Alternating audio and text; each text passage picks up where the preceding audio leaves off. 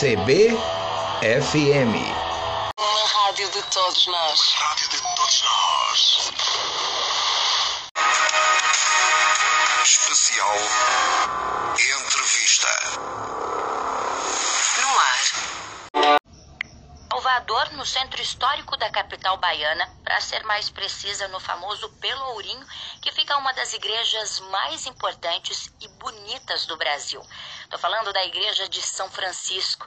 E para entender a sua construção, é necessário conhecer a história dos primeiros franciscanos em Salvador.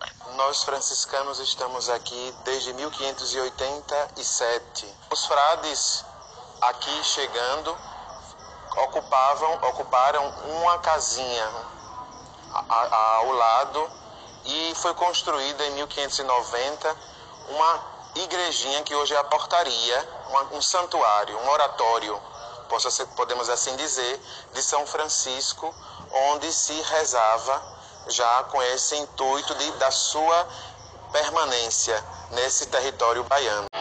CBFM.